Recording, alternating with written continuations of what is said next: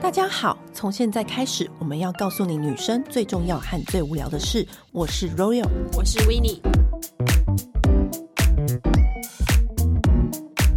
上次跟大家聊那个。海底捞是不是大家就是最近就是蠢蠢欲动，就是每到冬天就是食欲大发。对，连我们的那个剪接师他都说：“天哪！” 就是立刻一边听就一边想去吃。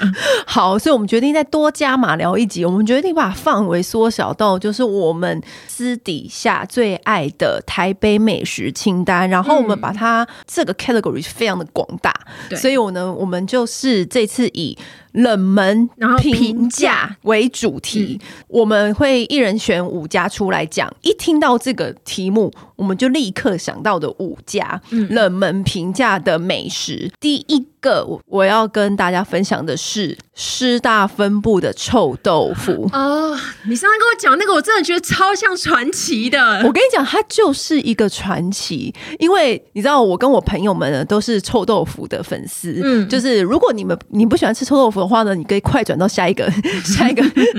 那因为全台湾最好吃的臭豆腐，大家都知道，就是玉里。关山就是你要去花莲、台东玩的时候，就一定会吃。嗯嗯嗯。然后，所以每一次呢，就是我们只要去花莲、台东，我们就一定会去。玉里或关山臭豆腐报道，我觉得你要先讲一下你喜欢的臭豆腐是哪一种类型？哦，因为其实有很多种，对，有人喜欢先剪再炸，哦、有人喜欢炸完再剪，对，那或者是有些是卤的，嗯、然后有些是，那我现在是讲的是炸的那种臭豆腐，嗯、然后呢，我不管它是要怎么样，反正我就是你一定要，然后外酥内软，然后你的泡菜跟你的酱汁跟 everything 都要达到真善美的境界，要求是很高的，对，因为你知道好的臭豆腐就是不容易。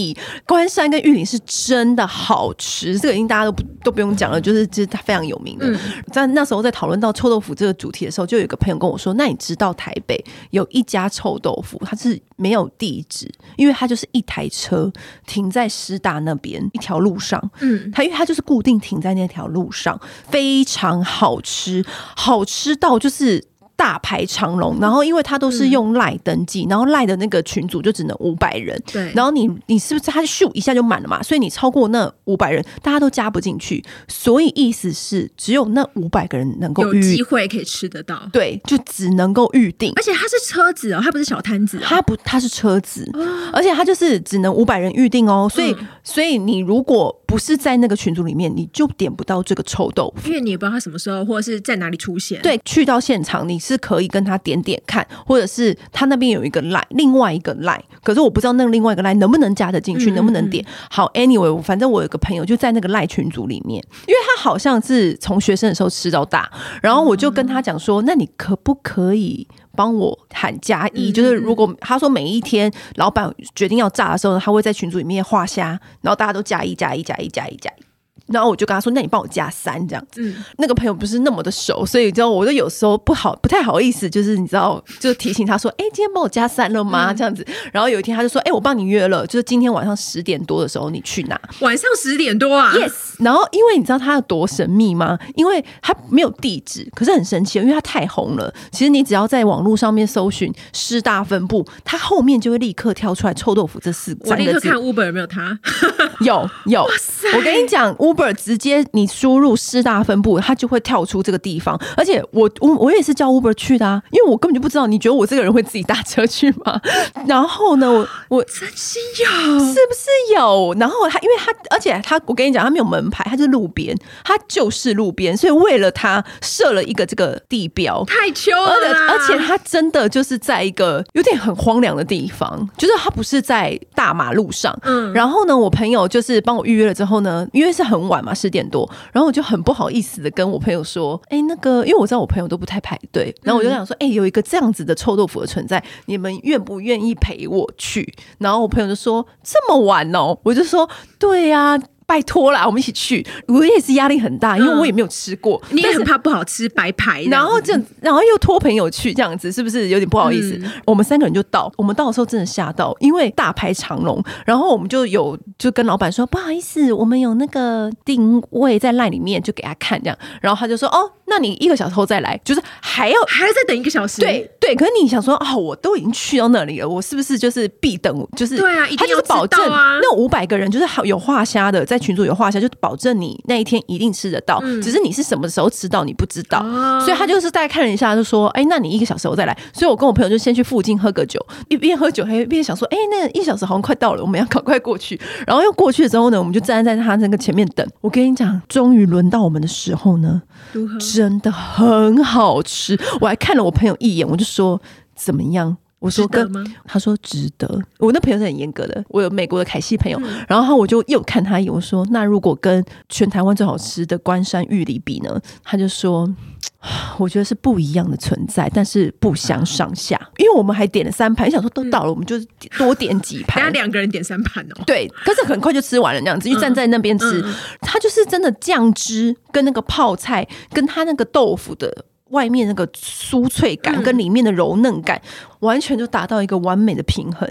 就是后来我有一个很喜欢吃臭豆腐的人有跟我讲过，就是你如何辨别这家臭豆腐好不好吃？嗯、你就是要看它开几锅油。你如果只开一锅油炸，那一定不会好吃，因为它一定要分不同的油温，然后分批下起来，然后再下去另外一锅不同的油温，这样才会沥得干。每一家的那个不一样，就是你就是。第一锅、第二锅，可能第三锅，它会不同油温，然后它有自己那个时间控制。嗯、然后那个帮我订的那个人就有跟我说，以前那个老板都是他手去测油温。我靠！可是他后来就没有了，因为他是大炸太久，他只要稍微一碰，他就知道说这个是可不可以下的 timing。然后我就说，哎、欸。那这样子，我们吃的时候不就不就他手的东西，手上的东西，手还好吗？但是他就是说，他现在就不是了。他以前早期的时候是，然后他也跟我说，就是还要看他怎么切。已经吃到像熟客了，就是四大分部的熟客，有时候老板还会弄一个是真的真的很臭的很 臭版的，对对对，给他们吃。我就说，那下次我我一定要跟他去一次啊。所以如果再臭的话，你还想挑战吗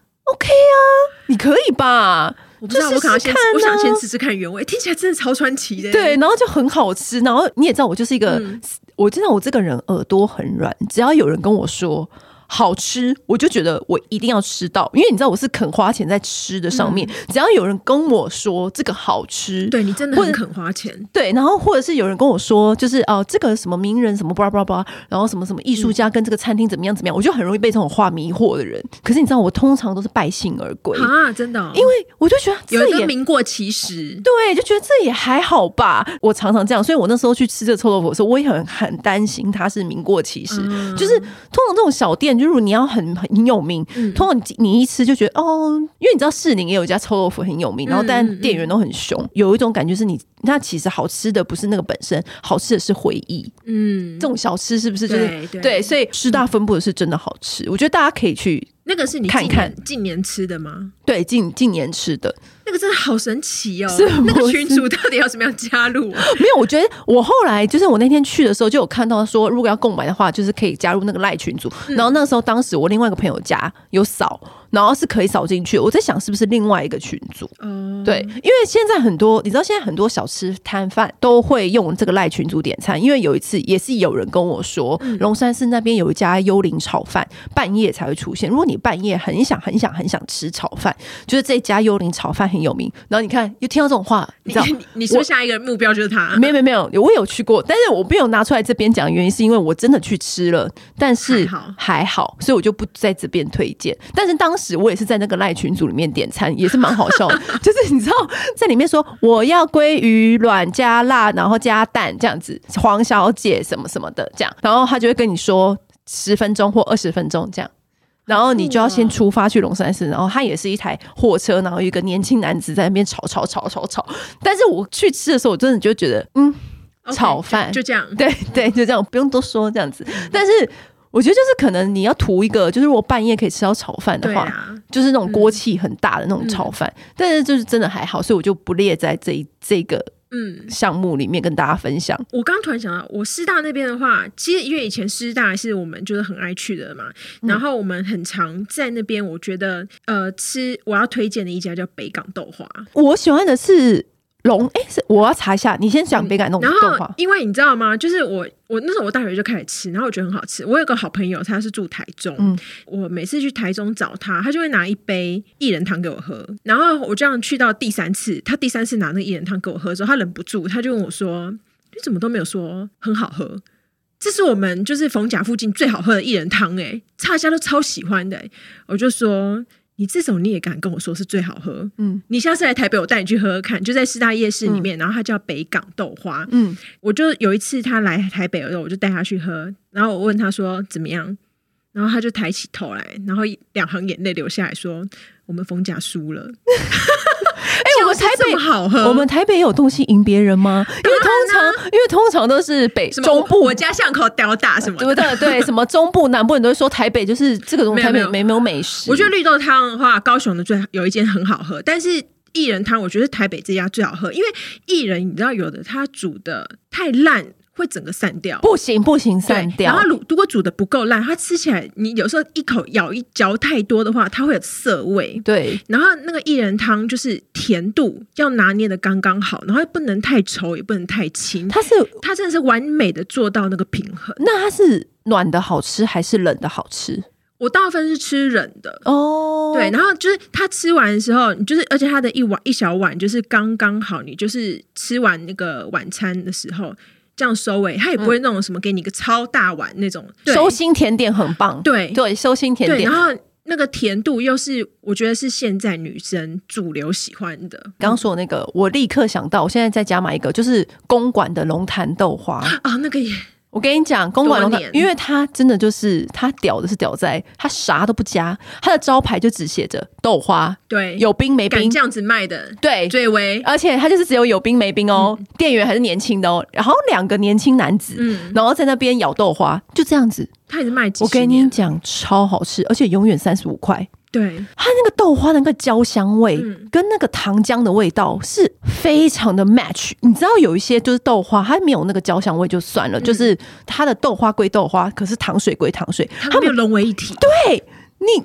然后就是没有一个这样，你就没有 feel，你就是对你就是那一口就会觉得说你是吃了一口泡在糖水里面的豆花而已。对，然后它的花生又不香，嗯、就是那个龙潭的豆花，就是一碗三十五块，超好吃。然后呃，再往新店那个方向一点的话，就是景美有一间叫做郑家炭烤，然后我们以前都叫它任性烧烤，怎么说？因为那老板就是超任性的。你看他，你去 Google，他的评价超低的。它评价只有三点多而已，可是它超好吃。烤鸡腿啊，烤甜不辣啊，烤米雪糕啊那种的，哦、它都是每款都好吃，还是有特别招牌。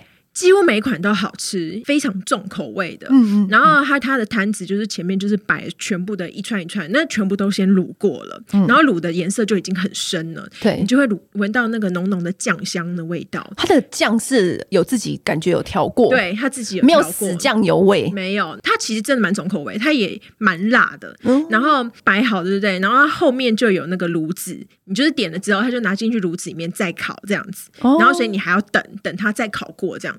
我记得他以前是七点开，然后可能六点五十几的时候，我们就是在那边就是这样等待，对不对？就是不让你拿，他就是不开始，他就是一定要等到时间开始，等到时间到我们才能开卖，就跟那个 Fine Kitchen 的那个肉桂卷一样啊！我十一，他十二点卖，他我五十五分说，请问现在可以买吗？他说还没，对，五十八分也还没，对，就是要十二点零零，就算你就是门口已经排超多人了。怎么样说不卖就不卖，就是要等到他的时间开始，他才要上工，他 on 跟 off 才打开。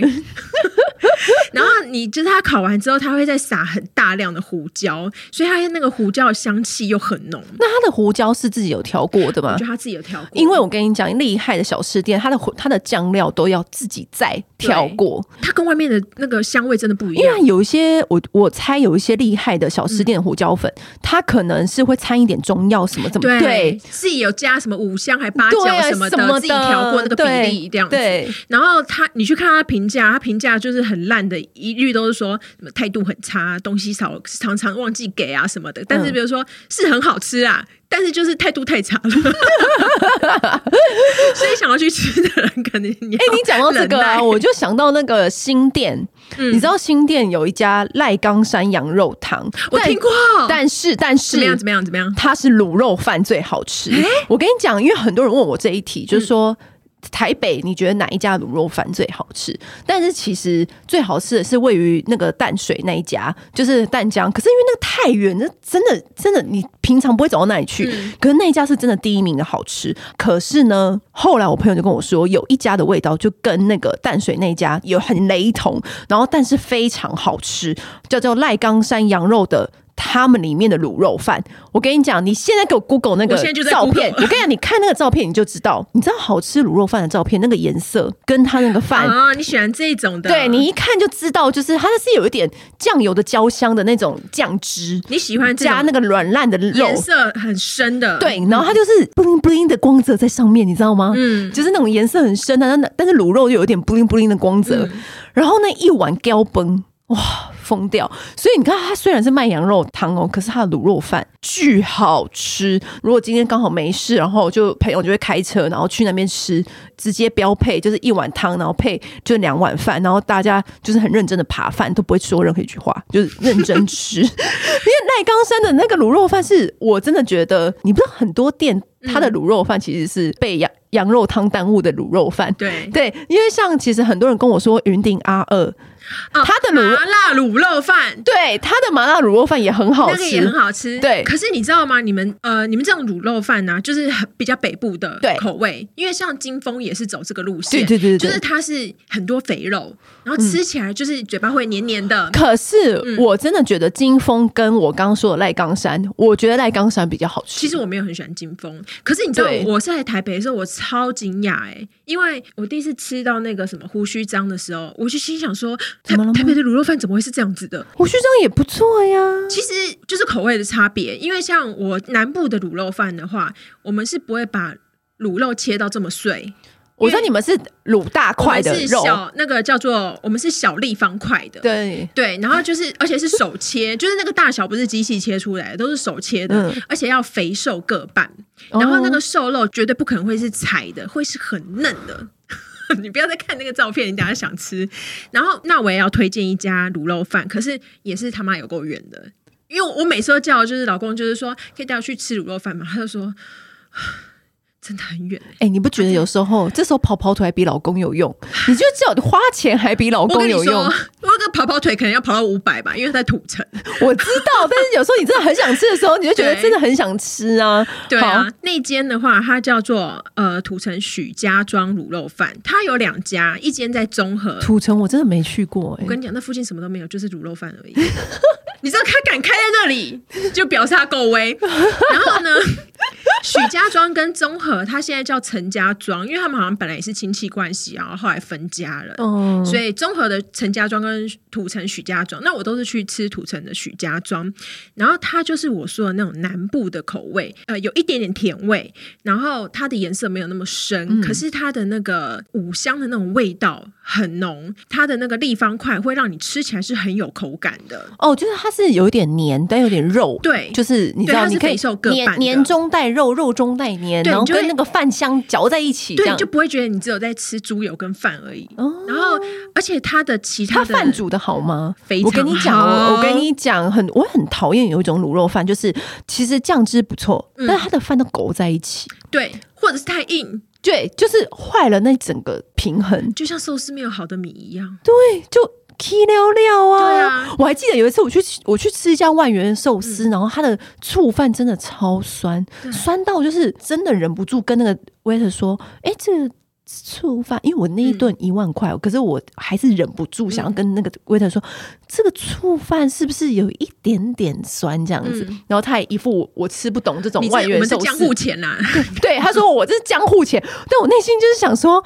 我也不是没有吃过江户钱，但是真的，真的，真的，真的好酸。就是就像对。你有再美的灵魂，你也是要有一个好的躯体来装它。对，就是我跟你讲，有时候卤肉饭真的是可惜那碗酱汁，真的它白饭煮不好，真的你真的觉得很可惜。贵州海料料，嗯，真的对。然后许家庄呢，它还有好好吃的是它的汤。它有两个汤很厉害，什么汤？一个是笋片汤，它的笋片是切很薄很薄的，嗯、然后每一片都是可透光的那种，哦、可是你吃起来很嫩很嫩，几乎吃不到什么纤维。哦，然后满满满一碗都是料。然后另外一个是贡丸汤，它的贡丸呢是我看过史上最大，它还跟棒球一样大的贡丸。嗯，然后吃起来非常有嚼劲，好像是他们自己做的。就是它，我我每次去的话，都一定会搭配这两种汤，哪一个我都舍弃不了。你一次点两碗哦。你没有要分老公的意思，呃，可以分他喝一点汤，但是料我要吃。如果如果你想要找台北市的好吃的卤肉饭的话，我觉得台北市最好吃的就是富霸王猪脚。哎，那就是哎，是不是在我以前公司附近啊？四平街。对对对对，那一家就是中午都会大排长龙。而且你知道吗？因为它有分腿裤、腿提、腿节，请十一点半跟下午五点半就去买。因为这样你才买得到腿裤。我知道，我正我正要讲，因为它内就没了，因为它中午真的是大排长龙，对所以你就是像我们自由业就还好，嗯、就是还可以，就是可以控制自己时间的时候，其实现在十一点我就会去那边预备。嗯、那一家就是它的酱汁跟饭也都是完美平衡到一个最高点，就是酱汁就是不会腻口，对，而且也不会死咸。它酱汁味道怎么样？我觉得如果在别的县市的人听到，可能会觉得这台北人疯了，它的酱汁要卖。你要跟他多要一点酱汁，多一勺要六十块，太夸张了啦！是不是很狂？在高雄都可以吃一个便当了，特别是买一个酱汁而已。那我们刚刚讨论的是台湾小吃嘛？嗯，因为我自己呢，就是每次下班的时候，我都有一个秘密基地，就是它也是一个没有招牌，然后它是一个日本人开的，他都会专煮一些日本的小料理，然后是不是就是很家庭料理那种？非常家庭料理，然后很便宜，深夜食堂。有一点类似，刚刚其实他六七点就开了，嗯、只是他开到很晚，嗯、然后再加上他又没有招牌，他叫，可是你其实，在网络上搜寻的话是搜寻得到的，叫做龙二的店东区，你要这样搜寻。龙二的店东区，对，空格东区，因为他真的没招牌，嗯、它就是一个蓝色的扛棒，然后上面没没写什么字，然后你就进去，因为他就是一个日本人，然后他都会做一些，他、嗯、你知道我在那里吃到，就是真心是我在日本吃到那种日本炒面。就是完全一模一样，然后因为我很常去那里吃，而且它很酷的是，就是它风雨无阻，我从来没有遇过它关门的时刻，老板永远都会开，而且他的那个一些小料理都非常好吃，你在外面吃不到那一种。然后重点是每一道都不超过一百或者一百出。对，我知道讲，它很便宜耶。对，而且我最爱吃的就是它的麻辣烧鸡，听起来好像是一个很台式的名字，或者是意大利的名字，嗯、但是其实它就是那种日本的那种酱料，然后去烧那个鸡肉，就是味道就是非常的鲜嫩，然后再配那个酱，就是你吃了就是很适合你今天。加班很累，然后你想要去一个地方安安静静的吃一个简单美味的料理的地方，它的那个串炸啊，也是女生吃非常刚好，就是一串香菇里面包肉燥那种串炸，日本那种串炸，然后也是很便宜，都一只六十还多少钱而已。就是有时候我会就会点一个什么山药泥饭啊，配那个串炸。那如果有跟朋友一起的话呢，你就可以配啤酒，然后只点串炸，然后它还有一些小菜，就是那种日本的那种小菜，就比如说它会。自己做一些什么汉堡排啦，就是或玉子烧啦，然后真的你一吃就是那种那种妈妈煮出来的菜。有时候因为我真的看他菜场去，他都认得我的脸。有的时候我只是想要吃一个炒青菜，他就会打开他的冰箱，然后把那个剩下的那种菜，就是可能其他料理会用到那种边角菜，他就自己帮我炒成一碟。他说：“哎、欸，那给你吃，这样就是好像你家的私厨哦。对，可是因为他就是一个小店，那其实他生意也 OK，、嗯、所以他也不会一天让大爆满。不会，就是你可以去。我从来没有遇过他爆满，但是也没有遇过他没人，嗯、就是一个这么刚刚好的存在。就可能都是一些熟客，然后固定一直出现在这里。对，真的有一次台风天，嗯、但是其实你知道，有时候台风天它风雨没有那么大，但是路上的店都已经关了，然后那时候他还开着，所以我我有时候都会去那边直接吃。啊、而且我朋友就时不时就会跟我说：“哎、欸，好想再吃龙二哦，就是因为它那个味道，就是真的是，它有时候会卤牛筋啊，嗯、或者是马铃薯炖肉啊，就是这种真的是很日本的小料理菜。对，可是是很平价，因为你知道有一些日本的小料理，嗯，都会变超贵。对，马铃薯炖肉两百五，对，然后或者是可能加一点创意，什么、嗯、就会变得很贵，然后又很难排到的那一种名店，嗯、但是它不是。那我还要推荐一间叫做 Musa Kitchen。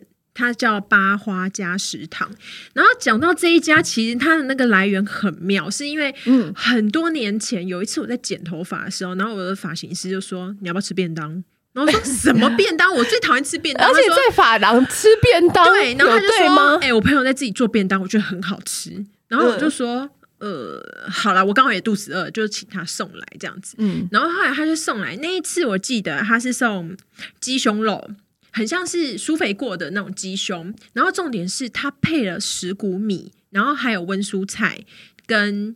一小个他自己做的酱汁，然后他的酱汁之神的，他是用姜汁跟柠檬，他把姜磨成泥，嗯、然后再加柠檬，再再加香料去调，感觉很清爽。对，然后你就淋在那个鸡胸肉上面，超好吃。然后我后来就迷上了，然后就后来就跟我说，哦，他朋友就是那时候是在，本来他是做广告设计的，嗯。然后他就是很会做便当，然后朋友都说：“哎，你做的那么好吃，就出来卖啊！”然后他就真的开始卖便当。然后他那时候就是他就是一个很可爱的男生，然后他就自己就是每天早上起来就是做便当。然后他说他在家里做，他在家里做，他就自己在家里厨房就这样摆，带每天都做四五十个，然后就骑着脚踏车到那个以前的那个敦南成品门口卖。哦，然后每天都卖光光，然后他就会每天呃，他就会每天就是预告说，哎、嗯，明天的菜色是什么？然后你可以在上面先跟他预定，然后去那边跟他拿这样子。嗯、然后后来他就是越来越多人订嘛，也会有人就是跟他说，哎，那我们公司行号可不可以一口气跟你订十个啊？这种的，嗯嗯，他就这样默默接 case 接 case，对对对，然后每天都卖光光，然后他就会变成是一个礼拜的菜单都先开出来。然后我就是吃过，我就几乎每一种都吃过，然后每一种都超好吃，就不会说什么只有某一种好吃。对，因为其实你看，像我们就是吃遍这么多美食的人，其实嘴巴真的很刁，就是我们都吃得出来这个菜，比如说一样是甜椒。他用的是不是好的甜椒？是不是新鲜的甜椒？有差，真的有差，真的有差。然后什么玉米笋，你一吃就知道够不够甜，够不够新鲜。有些不好的玉米笋，一吃就是那个味道，你懂，你懂。就是有一种就是可能快烂掉了啊，对，或者是它就是可能生长的养分不好啦，干嘛的？对，那个时候它叫做小青青食堂，每一个蔬菜我真的每一个便当每天都吃光光哎、欸，而且我那时候多夸张，我那时候住民生社区啊，我每天我甚至搭计程车到敦南成品跟他拿便。便当到旁边的卡玛吃，我我就 坐了计程车来回的三百多，而且东区那么多美食，你就是非得要吃那个便当就对了。对，然后太夸张。后来他因为虽然他订的呃，虽然跟他订的人很多，可是因为毕竟就是刮风下雨要出来嘛，因为他那时候好像是就是拉他妈妈一起来帮他，他是每天早上去滨江市场买新鲜的蔬菜，所以大概早上四五点就出门，他都买每天最新鲜的，然后回家处理。然后再做成当天的便当。对，然后你看又要包装，然后要煮要切，然后再送出来。然后所以后来他就是觉得太累，他就休息一阵子之后，然后我们后来就认识了嘛，然后就一直鼓吹他，就说：“哎，出来开啦，出来开，出来开店。嗯”然后所以他后来就开了店了。对对，后来就开这间就是 Musa Kitchen，然后他的料理就是、哦、呃以地中海地中海料理为主。嗯不会有炸的东西，就是之后很现在很人很健康很养生的，但是但是不无聊，对，不无聊，对，因为你知道有时候你只要打开那种 Uber E 健康养生，就会觉得想说哈好没有食欲、哦，我还要吃多少鸡胸肉？对，然后就配一些你知道就是玉米啊，然后什么有的没的，就是就是你。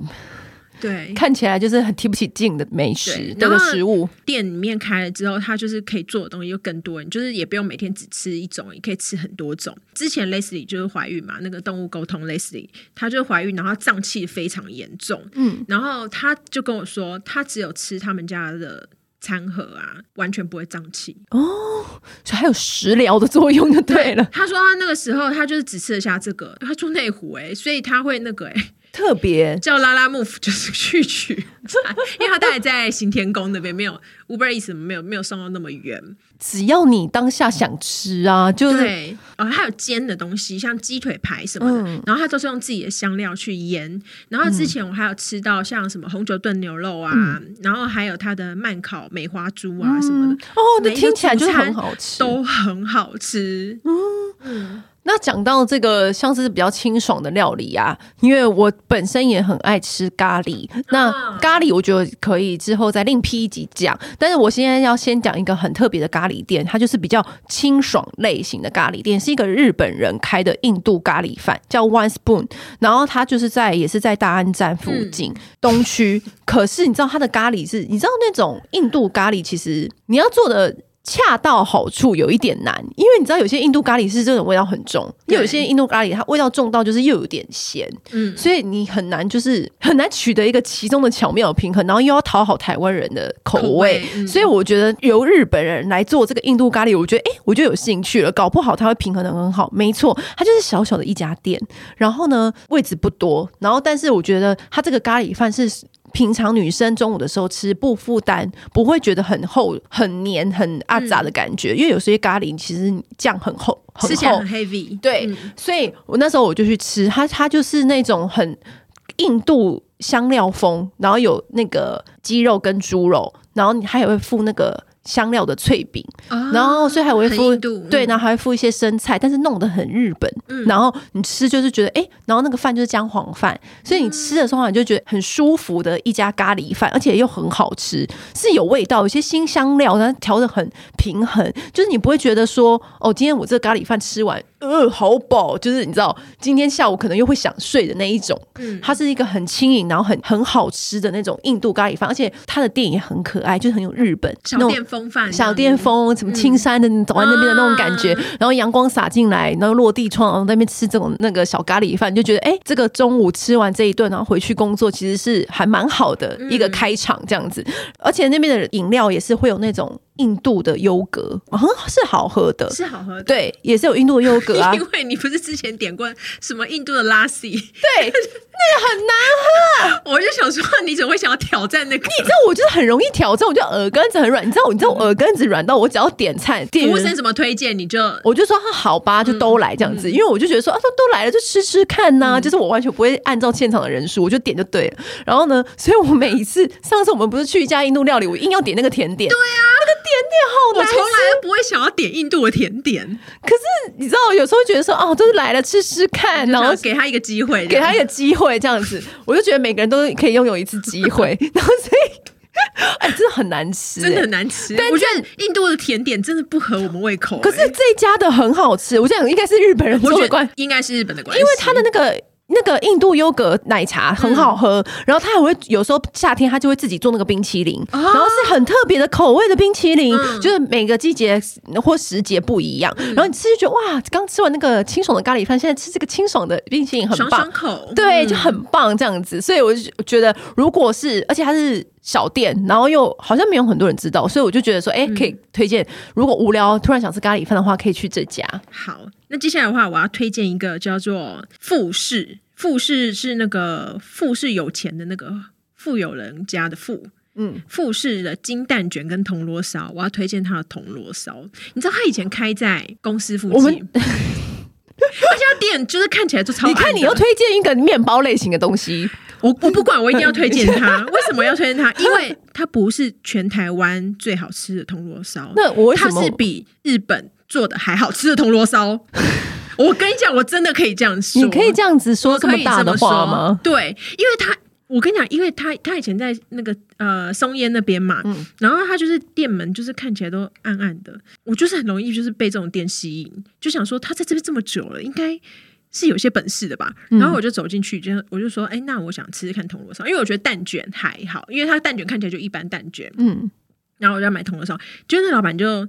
就说好，那请你等一下，他现场煎煎铜锣烧，对，就像日本，就是你我们去什么寺庙的时候，旁边都会有人在那边煎寺旁边什么的。你怎么知道我说那个？他都会在旁边煎，对。然后呢，他就是在旁边现煎嘛，然后就拿一个一大盒红豆泥，然后挖一球，就是夹在中间，然后后面还会用那个铜盖上它的 logo。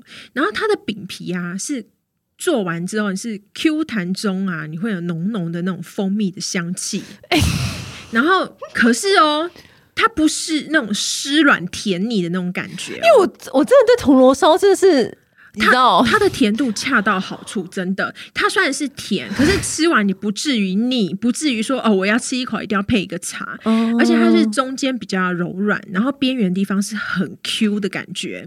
那重点是红豆泥呀、啊！我跟你讲，红豆你一吃就知道是自己熬煮。其实有那种呃很多的饮料店有什么红豆牛奶那种的话，红豆沙是可以批发的，但是你一吃就知道，它这个自己熬煮的是自己手工弄成泥，对，跟你批发的不一样，完全不一样。它就是很绵密柔软，然后带一点点沙沙的口感，它还保留那种天然的红豆香气，它不会就是像那种外面那种批发那种蜜红豆，会是有一种死甜感。嗯嗯，然后。然后我觉得我第一次吃完之后，就是惊为天人。然后后来那时候，那时候我家附近那时候还一块多少钱啊？好像五六十吧。哦，就是现做的来讲的话，嗯，我觉得算是很合理。对，然后它整体的甜甜度就是掌握在你吃完有甜蜜感，但是没有甜腻感。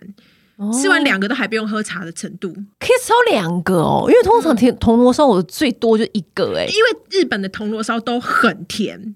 是真的甜，嗯、配茶的，对，因为它的饼皮也甜，内馅也甜，但是没有这一家它的甜度掌握的真的很好。可是他后来很无奈，他搬到新店去了，超遥远。所以我有时候也会拜托老公说，可以带我去新店，你可以一一连串新店之旅啊。他就说你真的很夸张哎，吃一个卤肉饭跑土城，吃一个铜锣烧跑新店，可要吃就要吃好吃的啊。对啊，因为因为我们的热量是有扣打的啊，真的，然后再花在刀口上。对，然后再讲到刚刚讲一个日本人做的美食嘛，嗯，我现在要讲一个就是被酒吧耽误的蛋包饭，就是 他叫做他就叫忠，就那个酒吧叫忠孝仁爱星河的忠，然后里面也是一个日本人，他虽然是酒吧，但是他好像就是七点就会营业，然后大家都会去吃他那个蛋包饭，像现在没有办法去东京，我跟你讲，他现在就是大排长龙，他以前他现在没有大排长龙，可就是满的，可是因为他以前是不太会满。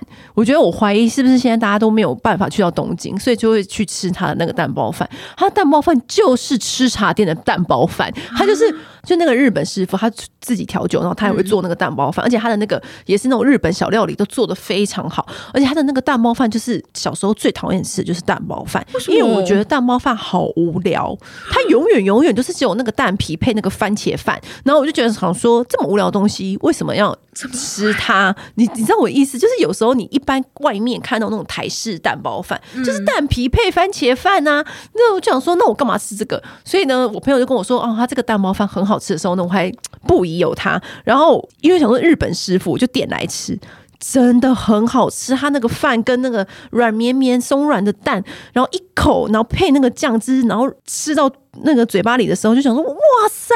好温暖的感觉哦，就是像我们有时候就是要追求这种温暖感，嗯，就是你知道，食物其实不用很多贵的食材，也不用多厉害的那种手法，只要一盘那种简单美味，就是就是这个四个字，很有温度，就，就很有温度，嗯。所以我有时候就是。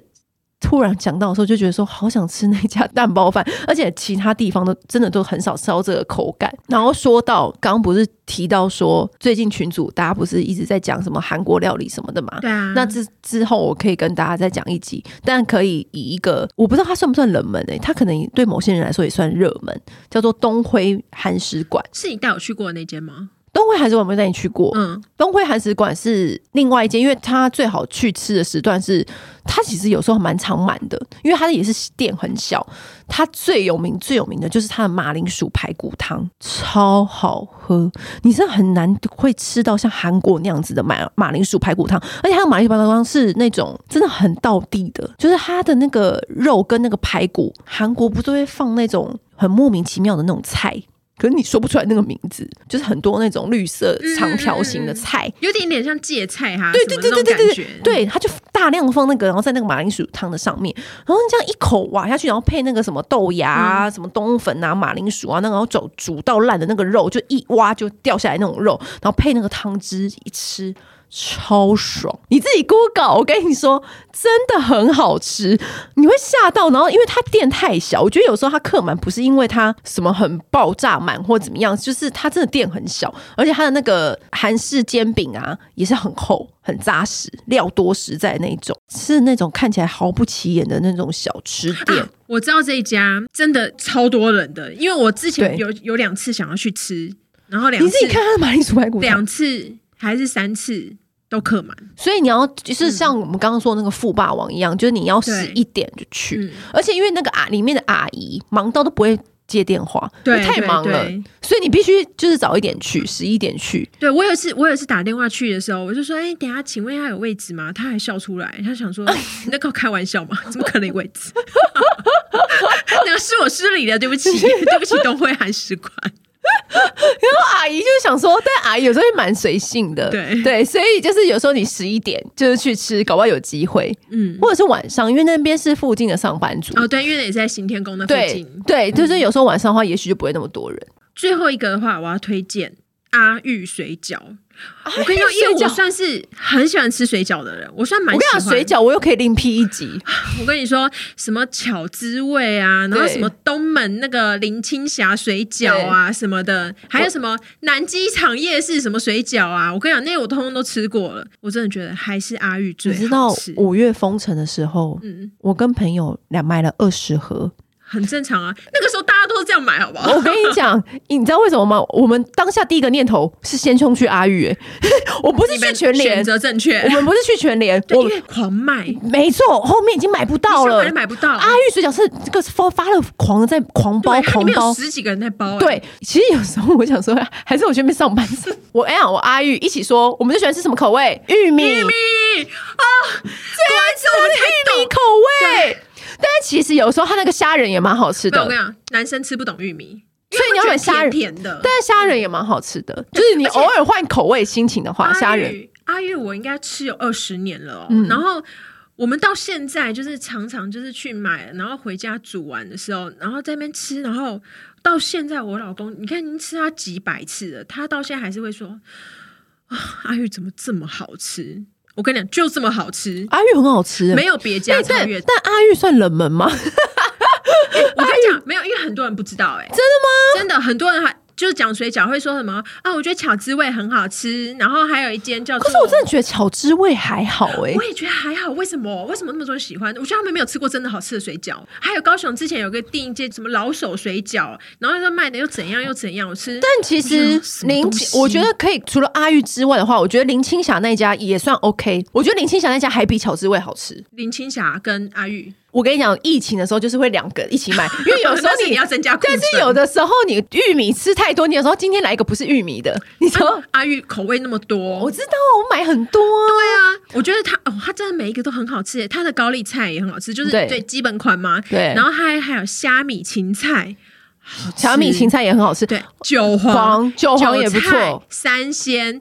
都很好，而且它的馄饨也超好吃的。就是你知道，有些就是网络上不都会有类似这种口味的组合，嗯、对，就是什么芹菜配什么的、啊嗯，然后但是你吃就觉得，嗯，味素味很重，就是你吃完你口干舌燥、嗯，然后就想说，哎呀，我刚吃一个，当下吃你就觉得，你就会觉得很 heavy，就是因为那个味素味真的太浓厚了，所以那个馅真不对。而且阿玉是。你不沾酱其实也很好吃。我哦我吃阿玉都不沾酱的、啊，但是如果你要就是增加一点风味，你自己再加酱油或辣椒。而且我是为了阿玉学煮水饺的、欸，你知道我它很珍贵，因为它很珍贵，我我想要吃到最饱满的它。对，对而且就是它的皮的厚度啊，跟那个 Q 度真的是刚刚好，它没有那么容易破。对，它比较没有那么容易破。对，然后也不会厚到就是你会觉得哦，满口都是面这样子。